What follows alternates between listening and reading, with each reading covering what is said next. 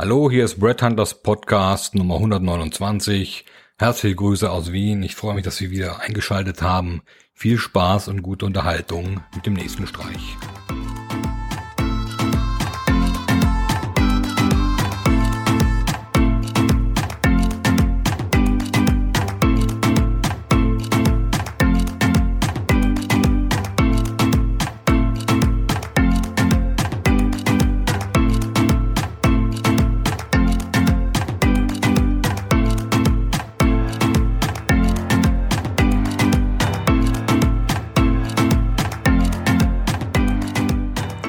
Heutiges Podcast-Thema ist Headhunter-Gedanken.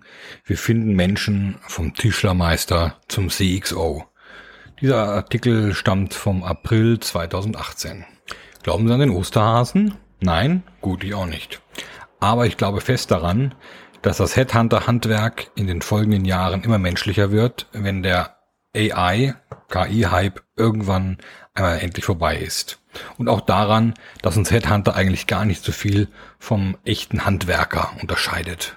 Natürlich haben wir Headhunter so unsere Spezialisierungen und jeder in seiner Branche mehr Kontakte und in einer anderen weniger.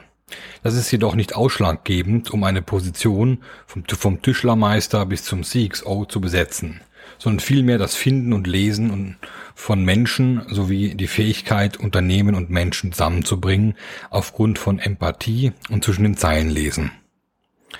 Auch wenn viele immer meinen, der Headhunter öffnet nach einem Briefing seine Schublade und hat dort den passenden CV bereits liegen, gerade im Executive Search wird gerne ein geheimnisvolles Theater gespielt, das auf Glaube, Kunde und Show-off Headhunter beruht.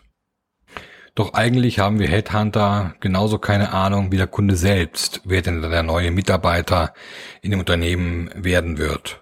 Und stürzen uns eben sofort nach dem Briefing in die Suche und die Suche ist ja letztendlich das, was der Kunde bezahlt, beziehungsweise die Arbeitsstunden der Suche. Den Rest kann er meistens selber, also die Interviews und die Selektion von passenden Kandidaten, die ins Team passen. Deswegen haben wir uns bei Brad Hunter hauptsächlich auf den Kern, die Suche von Kandidatinnen spezialisiert und das Ganze weltweit. In der alten Headhunting- und Recruiting-Welt ging es immer nur um Spezialisierungen.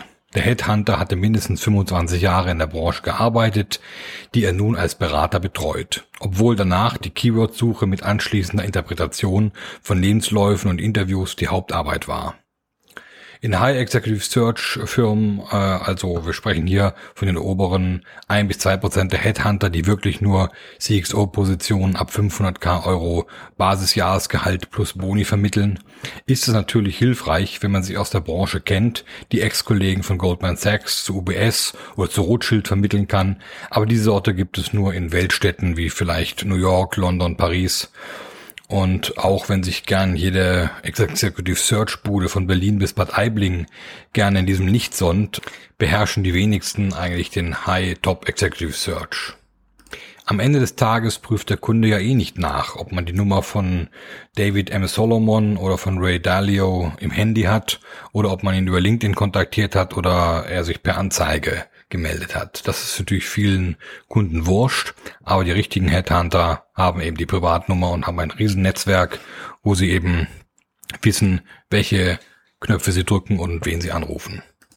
Trotzdem bin ich der Meinung, dass für alle Positionen ein gesunder Hausverstand, Hemdsärmlichkeit und eine Nase für gute Bewerber, Bewerberinnen wie ein Trüffelschwein ausreichen, um diesen Headhunter-Job mehr als gut zu machen und man braucht das Search gehen.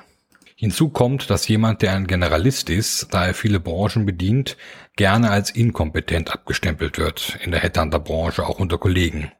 Oft nur aufgrund von Vorurteilen und beschränkter Vorstellungskraft der HR-Abteilungen oder der 1-0-Denker der Konkurrenz, dass so jemand den Job eines Headhunters genauso gut machen kann wie ein oben beschriebener Spezialist. In beiden Fällen sollte man sich immer die Zahlen und Fakten ansehen, weil sie sind das einzige Greifbare, dass wir eben HR haben, wo sonst so viel Ego, Bauchgefühl, Emotionen und Mimimi-Assessments eine Rolle spielen, die wir dann irgendwann für Fakten halten. Vom Employer Branding Spielplatz gar nicht erst gesprochen. Da geht's dann so richtig ab mit Tralala und Tingeltangel-Methoden, dessen Erfolg kaum gemessen wird oder eben doch am Ende die Studie dafür gefälscht, um weiteres Spielgeld für die Spaßabteilung zu bekommen. Gefühlte Emotionen, die nicht immer der wahre Grund für die Beliebtheit und den Erfolg einer Marke sind, genauso wenig wie Videos von tanzenden Millennials im Office. Ja, wir befinden uns nun mal im postfaktischen Zeitalter und da läuft das so. Doch nun zurück zu den Headhunter-Generalisten. Ich bin das beste Beispiel für einen solchen Generalisten, verdiene ich doch nun seit fast 20 äh, Jahren erfolgreich meine Brötchen als Bread Hunter, obwohl ich keine Branchenspezialisierungen habe, da ich in diesem Zeitraum für alle Industrien gesucht habe. Eben immer äh, für diejenigen, die gerade Personal gebraucht haben. Also sei es von Pharma über IT, bis Private Banking, Marketing, Maschinenbau, Kunststoffschmiertechnik, äh, Tischler, alles Mögliche, quer durch den Garten. Und nur zwei Dinge sind es, die uns be äh, eigentlich berechtigen zu existieren als Headhunter. Diese zwei Dinge sind die Suche und das Finden von guten Mitarbeitern. Alles andere ist Projektmanagement mit Hausverstand, das der Kunde auch selbst erledigen kann, sofern er diesen hat. Und viele meiner Kunden buchen auch teilweise nur die Suche und äh, wollen am Ende eine Shortlist und dann machen sich die Interviews äh, selber mit dem Kandidaten und vertrauen darauf, dass die Suche und ein erstes Screening per Videocall von mir ausreichend ist, ihnen am Ende die Top 3 oder Top 5 präsentieren zu können. Heutzutage besetzen ähm, solche Generalisten Headhunter jede Position. Ganz egal, ob man den Tischlermeister sucht, den Leiter Bestattung oder den globalen CXO. Die Suche ist immer die gleiche und der Rest vielmehr Empathie und Kombinationsfähigkeit, Kunde und Bewerber zusammenzubringen und dabei auch mal über den eigenen Schatten zu springen, wenn die Keywords nicht passen, aber der die Bewerberin so gut ist, dass es eben passt. Hier ist dann wiederum äh, die Salesfähigkeit des äh, Beraters gefragt, sowie das Lesen zwischen den Zeilen eines Lebenslaufs. Ja, die Personalberatung wird wieder menschlicher, auch wenn ich dieses Wort eigentlich schon nicht mehr hören kann, weil es wahrscheinlich schon wieder seit zwei Jahren völlig abgedroschen ist und äh, nur noch das Mantra von vielen Firmen, die den Schuss nicht gehört haben, beziehungsweise äh, ja einfach nicht up to date sind ähm, mit ihrem Marketing. Aber man kann schon sagen, es folgt langsam eine Rückbesinnung auf das Handwerk, denn ähnlich äh, wie bei der Billigware aus China und den abgedroschenen Geiz ist geil Slogans der 90er und Nuller Jahre wollen Kunde wieder Qualität und Nachhaltigkeit. Das Pendel schwingt also nun wieder langsam zurück. Das gilt natürlich auch für China, wo schon längst äh, nicht mehr die billig Rolex für 50 Euro produziert wird, aber eine solide Rolex für 2000 Euro, die wahrscheinlich äh, hier am Markt 10.000 Euro kostet. Das heißt, auch in China ist ein Qualitätsbewusstsein die letzten fünf bis zehn Jahre entstanden, was wir auch an Autos und an vielen Innovationen sehen. Und wir sind lange nicht mehr auf diesem äh, Vorurteilsstand von vor 20, 30 Jahren.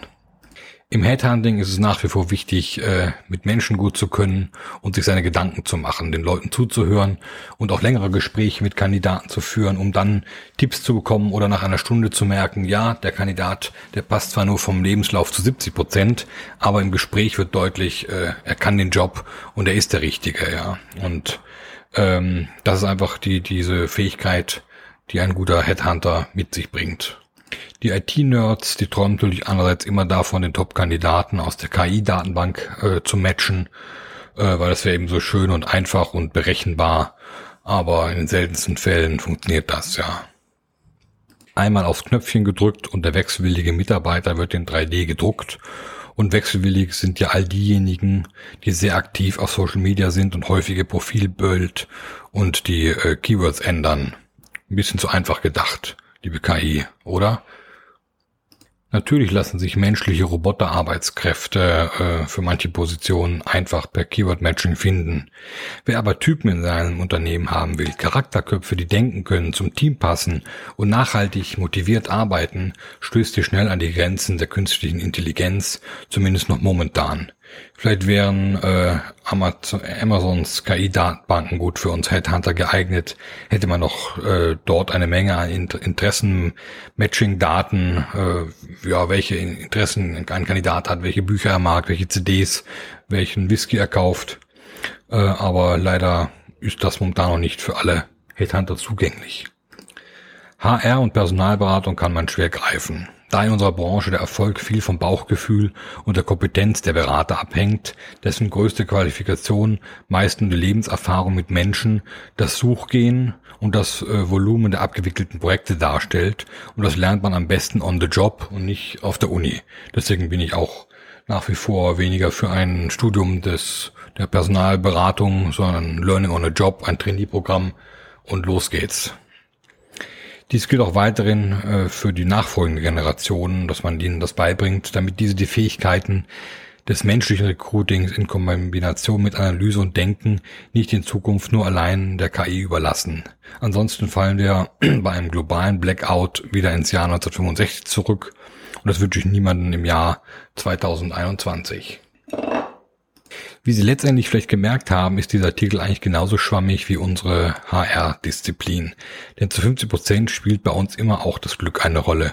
Ganz egal, wie gut die Datenbank ist, wie fleißig wir Firmen und Kandidaten screenen, ob wir 200 oder 500 Leute auf der Zielfirmenliste haben. Äh, und das unterscheidet uns dann doch wieder vom Bäcker, der seine Brote genau planen kann und den Teig äh, zubereiten und backen weil am Ende kommt ja genau die Anzahl Brötchen heraus, die er vorher geplant hat und die er verkaufen will. Bei uns Headhuntern ist oft die Suche offen, manchmal kann es schnell gehen, meistens brauchen wir für ein Projekt sicher 80 bis 150 Arbeitsstunden und dann schwindet natürlich auch äh, der Wert eines 15 oder 20.000 Euro Honorars, wenn Sie diese Kosten bedenken, sowie die steuerlichen Abzüge, die man hat. Letztendlich ist auch Transparenz ein großes Thema, dem wir uns in der Personalberatung endlich stellen sollten. Und für mich fängt das schon beim Preis an. Deswegen hat natürlich Brad Hunter seine Preise seit äh, acht Jahren auf der Webseite und äh, wir spielen nicht rum mit so und so viel Prozent vom Jahresgehalt, was wir verlangen, sondern wir haben durchkalkulierte Preise, die für jeden auf der Webseite einsehbar sind. Und wenn Sie ein bisschen unternehmerisch denken können und diesen ganzen, diese Preise mit vielleicht 100 Arbeitsstunden im Durchschnitt oder 80 bis 100 Arbeitsstunden matchen, dann sehen Sie, dass wir eigentlich einen recht soliden äh, Handwerkerlohn bekommen. Wahrscheinlich nicht mehr äh, wie ein Klempner, der auch äh, zwischen 120 und 180 Euro pro Stunde verdient. Letztendlich sind Headhunter Glücksritter, die Biografien von Menschen sammeln, um dann die richtigen Menschen zusammenzubringen. Der Satz von Goethe beschreibt dieses Ziel hier sehr gut. Es kommt nicht darauf an, dass die Freunde zusammenkommen, sondern darauf, dass sie übereinstimmen. In diesem Sinne, beste Grüße aus Wien, Ihr Thomas Zahlten. Dieser Blogartikel war vom April des Jahres 2018.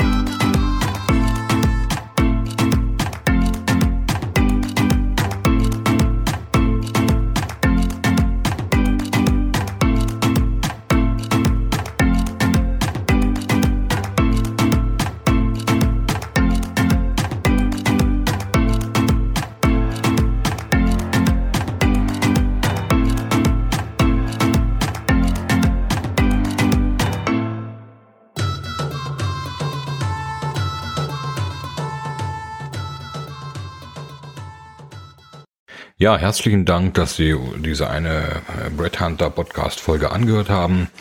Es gibt natürlich noch weitere, die Sie äh, auch auf äh, breadhunter.group finden oder auch die Bücher auf Amazon, indem Sie nach Thomas Zahlten oder Brett Hunter suchen. Natürlich finden Sie auch auf unseren Webseiten weitere Informationen.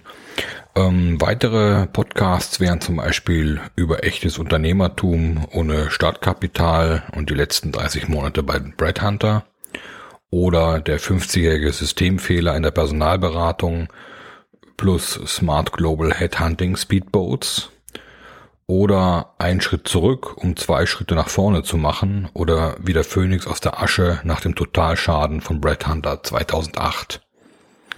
Ein weiteres Thema wäre vom Podcast, wenn man eine Firma verlässt, verlässt man meistens auch die Kollegen, obwohl der Laden ja nur vom Kopf her stinkt.